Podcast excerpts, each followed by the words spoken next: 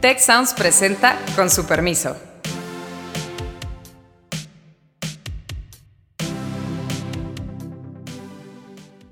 Con su permiso, hoy nos acompaña Kublai Villafuerte en estas cápsulas de verano. Él es maestro en prospectiva estratégica por la Escuela de Gobierno y Transformación Pública del Tecnológico de Monterrey. Muchas gracias por acompañarnos. Yo creo que el triunfo de Samuel es casi, casi que 50% eh, Mariana Rodríguez. O sea, ella ayudó muchísimo a suavizar esta imagen que tenía Samuel de una persona un poquito altanera. Muchas veces las elecciones eh, pues no son concursos de quién me entusiasma más, sino cuál es el menos malo. Kublai, qué gusto que nos acompañes. Me da mucho gusto poder platicar contigo en esta cápsula de verano. Y lo que quería empezar es un poco que nos cuentes de tu, de tu trayectoria. Eh, tú estudiaste una maestría en la Escuela de Gobierno y Transformación Pública y eres ahora una persona eh, involucrada en la consultoría, también con algunas iniciativas em, en, eh, incidiendo en opinión pública, con editoriales en el norte y también pues, en la participación ciudadana. Pero cuéntanos un poco qué estudiaste en la licenciatura, cómo fue que esto te llevó a la preocupación por lo público y pues después ya vamos a aprovechar para que, aprovechando tu experiencia y tu conocimiento, nos expliques eh, eh, tu tierra, Nuevo León, Monterrey, porque bueno, este es un podcast del TEC de Monterrey, por supuesto, pero la verdad no, no siempre nos metemos a los ámbitos locales y siempre, pues en el ámbito, vamos a decirlo así, entre comillas, nacional, eh, Nuevo León es una incógnita. Pero empecemos, empecemos un poco por ti, por tu trayectoria, Kublai. Muchas gracias por acompañarnos otra vez. No, hombre, muchísimas gracias a usted por la invitación, doctor. Este, y claro que sí. y si nos hablamos de tú, va a estar todavía mejor, mi estimado. Perfecto, Alejandro. Y no me vas a hacer sentir muy viejo, mano. Y la verdad es que aquí. No, no, no, no. Es... El objetivo es, es que citamos la vitalidad del verano y del ánimo para, para, para, sentir que eh, lo, lo, que sobra son oportunidades para reinventarnos. Adelante. Claro, no, es el respeto intelectual y académico, Alejandro. Pero sí, no, este, con gusto te platico de mi trayectoria. Yo estudié la licenciatura en negocios internacionales en el TEC de Monterrey en Campus Morelia. Y digo, aprovechando que es un espacio más para la conversación, ahí es realmente donde empecé un poco a forjar, a pesar de que mi carrera era eminentemente un tema de pues de negocios y de ciencias administrativas, ahí empecé a forjar mi interés en temas de economía y de política pública. Tuve muy buenos maestros que me empezaron a enseñar mucho de la importancia que tenía el que nosotros tuviéramos incidencias sobre los aspectos de política pública. Este, y a partir de ahí fui como construyendo ese interés en entender un poquito más de ese tema, a pesar de que mi carrera me llevaba por otro lado. Cuando yo me graduó en el 2011, en diciembre del 2011, yo agarré una chamba de licenciado en negocios internacionales típica, que es trabajar en logística, pero esto coincidió justo con los seis meses previos a la elección del 2012, a la elección presidencial del 2012. Entonces, ¿Y tú estás en Morelia? No, yo a partir de ahí me fui a trabajar a León, Guanajuato. Entonces, eh, sí, he andado por ahí en varios lugares del país, la verdad. Este, y a partir de ahí empecé a ver cómo había, pues, no solo mucha desinformación respecto a lo que estaba pasando en esa elección, sino sobre todo una gran necesidad de que hubiera nuevos liderazgos. Y no me refiero solo a nuevos liderazgos políticos como en cuanto a la persona que participa en un partido político, que también se requiere, sino nuevos, nuevos liderazgos en temas de medios de comunicación, de organizaciones de la sociedad civil e incluso de la academia. Eh, y esto fue lo que a mí me hizo eh, despertar muchísimo más mi interés por estudiar algo enfocado totalmente en un tema de política pública. Y fue que buscando, pues me encontré con la escuela de gobierno, naturalmente gravitando pues del TEC hacia el TEC de Monterrey nuevamente y encontré la maestría en prospectiva que más allá de darte herramientas de política pública que me parece que, que son muy valiosas, también te daba herramientas para la aplicación de la política con un enfoque de largo plazo, que era justamente lo que a, mi parecer le hace muchísima falta al país. Y no solo en el largo plazo, sino cómo pensar en los problemas complejos que tenemos que resolver hoy, ¿no? O sea, el problema del COVID, por ejemplo, es un problema muy complejo que para mí manifiesta totalmente o evidencia totalmente el fracaso de gran parte de los sistemas políticos eh, o de los arreglos políticos que tenemos hoy en día, desde el nivel local hasta el nivel internacional. Y ahora sí que esta maestría a mí me, me, permitía desde ese entonces saber que yo iba a adquirir estas capacidades para resolver problemas complejos coordinar a una diversidad de actores, ponernos de acuerdo y enfocarnos en un objetivo de largo plazo. Y bueno, así fue como empecé con la, con la maestría en prospectiva. Y tú le estudiaste allá en Monterrey y ya te quedaste allá. Sí, es correcto. Ya aquí me quedé en Monterrey. Este, la verdad es que pues la maestría no es ningún secreto que es un excelente espacio de networking, más en el TEC de Monterrey. Y justo ahí conocí como compañero de, maestría a quien hoy, hoy es mi jefe, uno de mis dos jefes, este, se llama Román González. Eh, fuimos compañeros de equipo en una de las materias y a partir de ahí fue que me jaló y este, me gradué e inmediatamente empecé a trabajar. todo el trabajo de equipo, ahora me vengo enterando, mano. espero que no escuché él esto. ¿eh? Yo creo que sí lo voy a escuchar, mi estimado, pero bueno. es interesante porque sí hablas, hablas de algo que es, eh, que es, que yo creo que es algo que es un signo de, los tiempos en algún sentido, ¿no? Problemas muy complejos, por un lado, eh, herramientas que se requieren para poder incidir en ellos, para comprenderlos, para trabajarlos, pero también un tema de liderazgo. Eh, ¿qué, fue, ¿Qué fue, recuérdanos, eh, de, esos seis meses en tu experiencia, lo que te hizo sentir que había una necesidad de liderazgo y que ese liderazgo, desde luego, una parte muy importante pasa por la formación, pero, pero en tu trayectoria, en lo personal, también hay como una vocación de liderazgo y de, decir, bueno, hay que entrarle, ¿no? Y hay que incidir. ¿Qué, en tu experiencia? ¿Qué, ¿Cuál fue tu sensación de esos seis meses que, nos recordaste hace un ratito? Principalmente fue, eh, yo recuerdo muy bien que fueron meses donde se dio la gestación del movimiento Yo Soy 132, muy conocido en aquel entonces y que tenía mucho ímpetu por parte de, de líderes jóvenes. Y si bien tenía sus méritos en aquel entonces, eh, para mí le faltaba mucha eh, sustancia, ¿cómo decir?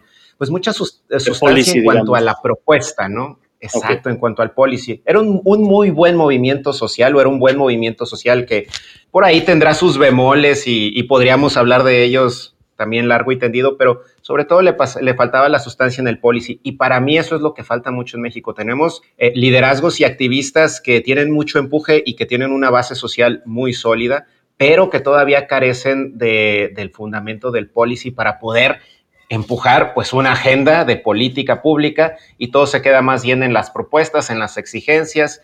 Y si acaso llegamos a tomarnos la foto con el diputado, con el senador y no hay nada más detrás. Y, y a mí me parece que ahí es donde está la oportunidad de incidencia. Y entonces, eh, digamos, de ahí te fuiste tú a Monterrey, te abriste un espacio en la Escuela de Gobierno del TEC, te encontraste un espacio de trabajo, pero al final del día te quedaste allá. Ya llevas, pues entonces, ¿qué? Más o menos nueve, diez años viviendo por allá. Nueve, diez años. Y, en este lugar que para mí es fascinante, que es Monterrey, que de alguna forma em, eh, es un espacio precisamente para liderazgos como el tuyo, para crear, para dar sustancia, para generar resultados. Eh, eh, y sin embargo, desde el punto de vista político, es, en fin, desde, en fin, ya sabes cómo son las... la comentocracia en general, y mientras se lo digo se ríe, pero, pero sí hay un misterio, digamos, creo yo, mejor entendido desde luego en propio Monterrey, pero poco divulgado quizá fuera de, fuera de ahí, eh, sobre el comportamiento electoral de los neoleoneses y sobre, pues primero un sexenio con el primer gobernador, hasta el momento el único gobernador eh, sin partido eh, en, nuestra historia y después pues un triunfo sorprendente de Samuel García y una y un estado que empezaría preguntándote, ¿tú crees que está, ha estado bien gobernado Nuevo León o al contrario, tú ves una necesidad aún más importante de, de liderazgos, esto de lo que, de lo que veías en, la campaña del 2012. Platícame un poco de eso. Mira, eh, empezando por tu última pregunta, yo creo que Nuevo León ha tenido muy buenos alcaldes. O sea, hay alcaldes cuyo trabajo sí es eh, muy importante resaltar. Este, tío, me parece que, por ejemplo, el trabajo que hizo Clara Luz en Escobedo, pues era un trabajo bastante bueno como, como alcaldesa en sus épocas priistas. Eh, me parece que el trabajo que también está haciendo ahorita eh, Miguel Treviño en San Pedro también es algo que, que es digno también de, notar. Este, también en Guadalupe han hecho buenos esfuerzos en materia de seguridad, en fin, eh, César Garza en Apodaca también. Entonces, así, si uno se va al pasado, uno se va a encontrar con estos ejemplos repetidos de muy buenos alcaldes que, han estado en... y de distinto signo partidista. Digo, Miguel Treviño ha sido independiente, pero mencionaste PRI en su momento, PAN también, ¿no? Sí, sí, sí. No, este, me parece que Felipe Jesús Cantú también en su tiempo hizo un, buen trabajo por parte del, cuando fue alcalde por parte del PAN en Monterrey. Entonces, en, ese sentido, yo creo que sí ha habido buenos alcaldes en Monterrey. A nivel de la gubernatura, es eh, complejo hacer una evaluación, sobre todo si nos basamos en los últimos dos. Eh, antes de eso, me parece que sí habían sido buenos gobernadores, que habían tenido proyectos grandes de infraestructura, en tiempos de, este, de Benjamín Clarion, por ejemplo, de Fernando Canales. Sí hubo un empuje interesante hacia el tema de infraestructura, de comercio, etcétera. Luego con Rodrigo Medina, pues fue donde empezó un poquito a este, hacerse más complejo el tema y no tanto porque fuera un mal gobernador en, el, en este mismo sentido de tener grandes proyectos de infraestructura, sino por todo el tema de corrupción. O sea, realmente lo que le pega a Rodrigo Medina es el tema de corrupción. A pesar de que fueron tiempos donde se vivió, tú recordarás muy bien la crisis de inseguridad, este, que me parece que se fue resolviendo de, de, una manera, este, pues de una manera en que la ciudad pudo salir adelante. No solo fue la intervención de la Marina y del Ejército en aquel entonces, también fue la construcción de instituciones ciudadanas eh, y empresariales que empezaban a ayudar en, el proceso de gobernanza de seguridad. Este, y ahí lo positivo fue que el gobernador en aquel entonces pues estuvo abierto a este proceso, ¿no? Que como estamos viendo ahora pues es muy fácil para cualquier gobernador cerrarse a interactuar con la sociedad civil. Posteriormente, el gobierno del actual gobernador Jaime Rodríguez, pues yo te diría que ha sido de promedio para arriba. Estuvo haciendo algunas buenas cosas, no destacó, no aprovechó el capital político que tenía en un inicio. Pues lo gastó en su búsqueda de la candidatura independiente a la presidencia, ¿no?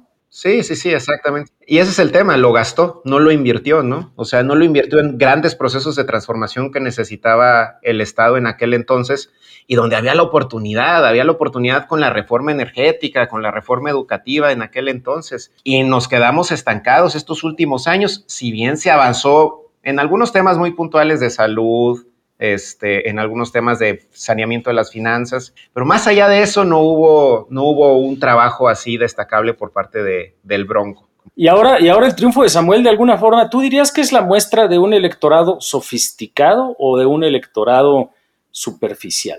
Yo creo que es la muestra de un electorado racional, más que nada. es toda una audacia utilizar ese término en estos tiempos, Pula. No, yo sé, yo sé, pero Eh, tú hace un momento decías que es muy importante analizar eh, la situación local, ¿no? O sea, los fenómenos locales que, ocurren. ¿Por qué te digo que es racional? Porque el electorado neoleonés, como yo lo leo y así resumido, llegó a la boleta y se enfrentó al siguiente dilema. ¿Puedo escoger a la candidata de un presidente que al parecer no nos está dando nada y que no es compatible con mi ideología como neoleonés, ¿no? Que está anclada a, muchos factores que son dignos de un estudio cultural, la verdad. Pero bueno, por ahí, este, ese, esa pues no era realmente muy fuerte. ¿no? Clara Luz Flores, que eh, corrió al final del día por Morena, que empezó la candidatura muy arriba, que después se metió en un problema porque no había dicho la verdad sobre su relación con la secta Nexium y, pues al final del día llegó en un lejano tercer lugar, ¿no? Esa era Exactamente. Una Esa era una opción, ¿no? Quiero darle el contexto nada más a todos. Sí, sí, sí, no. Perfecto, perfecto. Este, entonces, este proceso de Nexium y la desconfianza que generó, pues la fue este, sacando de la contienda. Otra era eh, Adrián de la Garza del PRI, que su imagen está totalmente anclada a Rodrigo Medina. Rodrigo Medina y el tema de la corrupción es algo que sigue muy marcado dentro de la mente del electorado del neoleones. Esa es la realidad. O sea, por eso ganó el Bronco la última elección, porque él tenía la promesa de que iba a meter a Rodrigo Medina a la cárcel, cosa que logró durante ocho horas para poder tener la foto de Rodrigo Medina en el uniforme naranja, pero no sirvió de nada realmente más que para ganar aquella elección. O sea, al parecer eso todavía pesó mucho en el electorado. Luego estaba el lado del PAN, donde el PAN a, mí el PAN es algo que me sorprende y no me sorprende a la vez porque tenía todas las cartas para poder tener un buen candidato y para poder obtener un triunfo que casi casi es natural ante la situación nacional en la que nos encontramos, pero eh, optó por poner un candidato gris que lo que le permitía al panismo local era pues tener el control todavía de sus estructuras, este, de sus estructuras intrapartidistas, ¿no? De cómo se reparten este, algunas eh, prebendas políticas, sobre todo eh, quizás algunas prebendas monetarias, que esos son cosas que tienen documentadas algunos medios. Y pues un candidato gris sin mucho empuje, sin mucho impulso, pues tampoco terminó por llamarle la atención al electorado. Y luego estaba pues Samuel, ¿no? Que pues si bien tenía sus bemoles, la realidad es que Samuel, la realidad es que él no cargaba con ningún pecado del pasado, o sea, y tenía mucho empuje, tenía un, o sea, a pesar de todos los errores que cometió en el pasado, pues esos errores que cometió eran errores más de imagen, ¿no? No eran errores que pudieras asociar a un comportamiento eh, político tal o cual asociado con un tema de corrupción, por ejemplo, o con un tema de nepotismo quizás, sino que todo era más bien un tema de imagen y todo se terminó destilando más en un tema de, pues es un influencer, está chavo. Y sin embargo, eso fue lo que le permitió salir hacia adelante, ¿no? Entonces, realmente de todos, él era el que tenía la, el que proyectaba la menor resistencia ante el electorado o ante el cual el electorado se podía resistir menos y que era más fácil para ellos pues, tachar la boleta a su favor. Y si hay en esto que nos dices una, una parte de esta lección que, hay que tener en mente, que muchas veces las elecciones eh, pues no son concursos de quién me entusiasma más, sino eh, cuál es el menos malo, ¿no? Eh, o el que dentro de las alternativas, tal como lo planteas tú, parece una alternativa pues aceptable, ¿no? Y sin embargo fue un triunfo pues relativamente contundente, pues, ¿no? que, que no tuvo un efecto en Congreso, es decir, Mm, al igual que lo fue el Bronco durante sus dos legislaturas, pues también él por ser eh, sin partido, pues era ineludible que no iba a tener mayoría en el Congreso. Eh, pero en este caso, Movimiento Ciudadano tampoco tendrá mayoría en el Congreso. Eh, sí tendrá, desde luego, y ese es un punto importante también, el alcalde de Monterrey, Luis Donaldo Colosio, también por parte del Movimiento Ciudadano. Entonces, algo de sinergia puede haber ahí. Em, pero digamos, sí se anuncia y quiero entender desde tu perspectiva em, un espacio que por un lado es de mucha innovación, pero también no, en la medida en la que no hay ese gran antecedente, pues hay quien diría, pues no hay esta experiencia de gobierno y eso puede ser interesante también, ¿no? Sí, claro. Eh, yo creo que eh, sí va a tener una, un difícil proceso de gobernabilidad. Eh, sin embargo, está tomando ya Samuel algunos pasos que pues lo encaminan a tener el mejor escenario posible, ¿no? ¿Cómo le está haciendo? Pues está tratando de negociar con los alcaldes justamente. ¿Por qué? Porque, como tú mencionabas, va a tener eco con Luis Donaldo Colosio, que si bien él tiene sus pleitos ahí con la dirigencia nacional de, Movimiento Ciudadano, pues sigue siendo cuate de, Samuel García, ¿no? Esa es la realidad. Y el resto de los alcaldes provienen de grupos políticos diferentes a aquellos quienes hoy están manejando el Congreso y quienes lo van a manejar dentro de los siguientes tres años. Entonces, parece que Samuel ya está empezando a anclar, a utilizar a los alcaldes como una bisagra para negociar con el Congreso. Este, también yo lo que he visto es que se está rodeando de gente que tiene experiencia, no necesariamente política, que eso es lo que me preocupa, porque muchas veces confundimos este, la necesidad de experiencia con eh, que no haya participado en la política. O sea, buscan perfiles que vengan del empresariado totalmente, por ejemplo, o de la academia, y es gente que si bien tiene ideas valiosas, pues no conoce eh, la, pues, la tubería de la política pública, ¿no? Y ese es un tema. Creo que Samuel se está rodeando de algunas figuras valiosas como Marta Herrera de Cemex, por ejemplo, pero todavía me falta ver este, que empiece a jalar a algunas personas que tengan un poco más de colmillo político, porque si él va a querer negociar con el siguiente Congreso dominado por el PRI medinista todavía y por el PAN de, Seferino Salgado, que es actual eh, alcalde de San Nicolás, va a necesitar gente con colmillo político que le ayude a gobernar. De lo contrario, me parece que va a mantenerse siempre en una sintonía de enfrentamiento y no va a resultar nada, porque no va a tener eco ni en el Congreso ni con la administración federal. Por más que se vaya a parar con López Obrador, es muy difícil que él realmente vaya a obtener recursos, como dice, para un tren o para cualquier otra obra grande de infraestructura. No le conviene a López Obrador. Una, última pregunta sobre, sobre Samuel García y el fenómeno electoral y sobre todo de comunicación, porque una de las eh, narrativas al respecto de su campaña se refería al peso de su esposa, Mariana Rodríguez Cantú, en la propia comunicación a través de redes sociales. Ella es una influencer, pues vaya, importante, con cuentas eh, por arriba del millón de seguidores en Instagram y algunas otras. Eh, pero, pero tú crees que este es un fenómeno, por un lado, que fue importante en la campaña y segundo, que va a tener peso en su forma de gobernar y de, comunicarse con el electorado para darle apoyo a su gestión? Ciertamente lo siguen usando, ¿eh? o sea, si tú te metes ahorita al, Instagram de ella, pues ahí está toda la gira que, además de todo lo que ella hace, sus eh, cosméticos, sus, eh, en fin, creo que vende joyería, etcétera también, em, pues la gira de Samuel García a Texas, Austin, etcétera, todo está ahí, pues. Em, ¿crees que, por eso, primero, ¿tú crees que influyó? Dos, ¿crees que va a seguir teniendo peso en su estrategia política? Definitivamente influyó mucho. Yo creo que el triunfo de Samuel es casi, casi que 50% eh, Mariana Rodríguez. O sea, ella ayudó muchísimo a suavizar esta imagen que tenía Samuel de una persona un poquito altanera, inalcanzable y con el que no podías dialogar. Y ella se veía como una persona eh, muy amena, muy amable y que podía socializar con cualquier persona. Y eso le sumó muchísimo a la campaña. Tú, ellos sobre todo lo que difundían era la pega de calcas en los automóviles.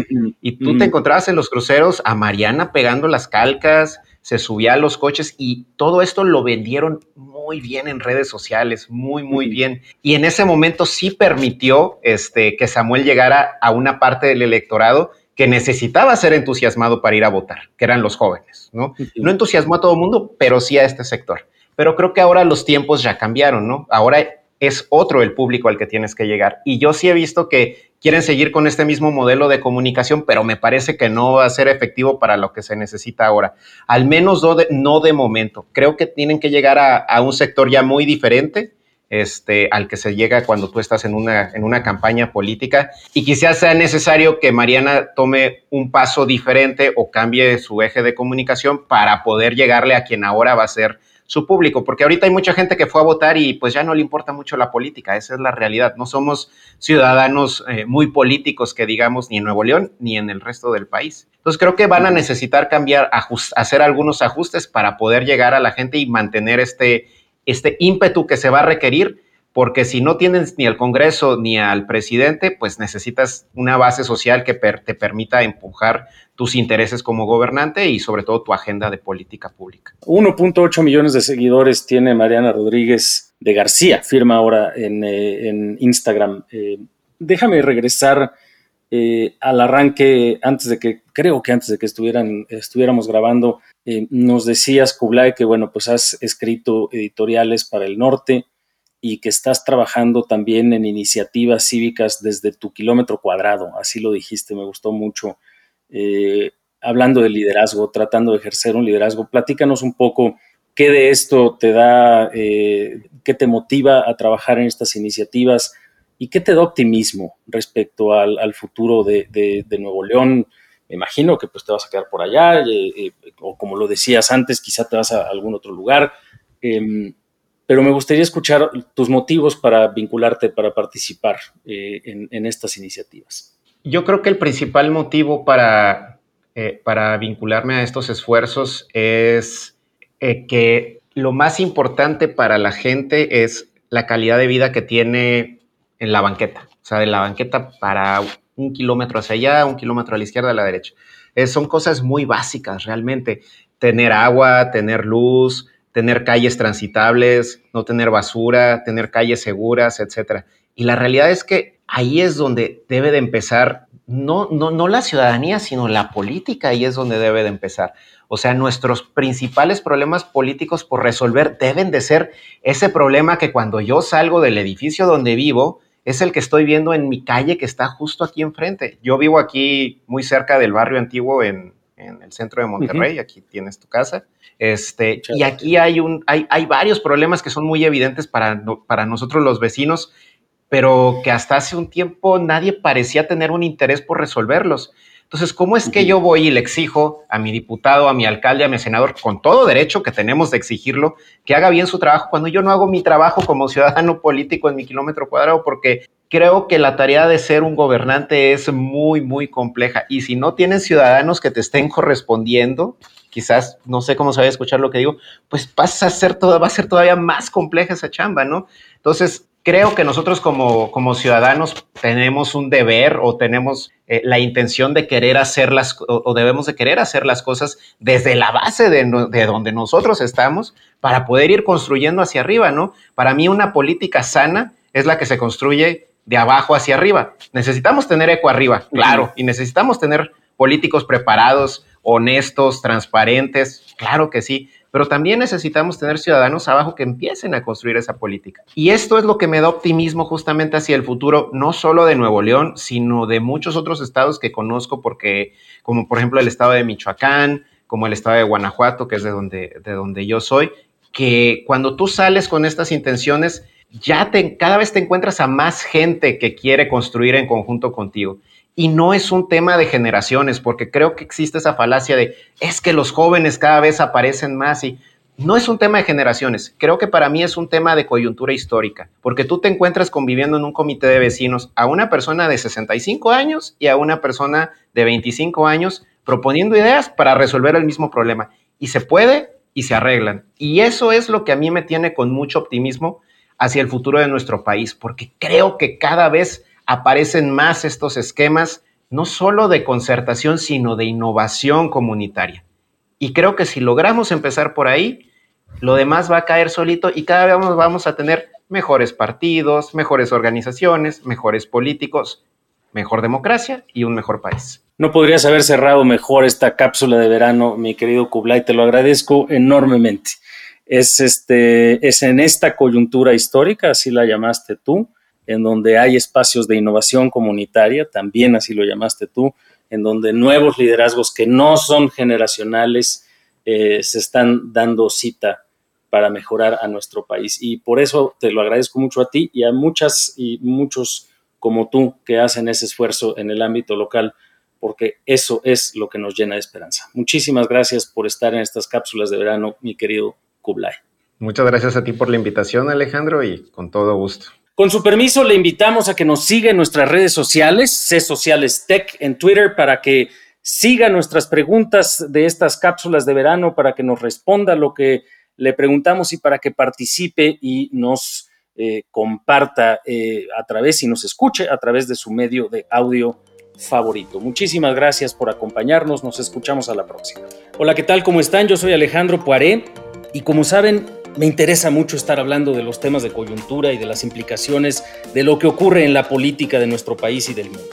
Y por eso es que durante este verano, con su permiso, les invito a que me acompañen en cápsulas especiales donde vamos a tener invitados sorpresas y conversaciones en cápsulas breves, donde estaremos hablando de los temas más importantes de la agenda pública de nuestro país. Escucha un nuevo episodio todos los martes de julio en tu plataforma de audio favorita. Se va a poner bueno. Muchas gracias al equipo del Tecnológico de Monterrey y de Tech Sounds. Productor ejecutivo de Tech Sounds, Miguel Mejía. Asistentes de producción, María Guadalupe Monroy y Marcela Amezquita. Productoras de Con su permiso, Luz María Ávila y Cintia Coca. Diseño, Ángel Gómez y Daniela Solís. Postproducción, Max Pérez. Les invitamos a escuchar el siguiente episodio de Con su permiso y el resto de programas de Tech Sounds en los canales de su preferencia.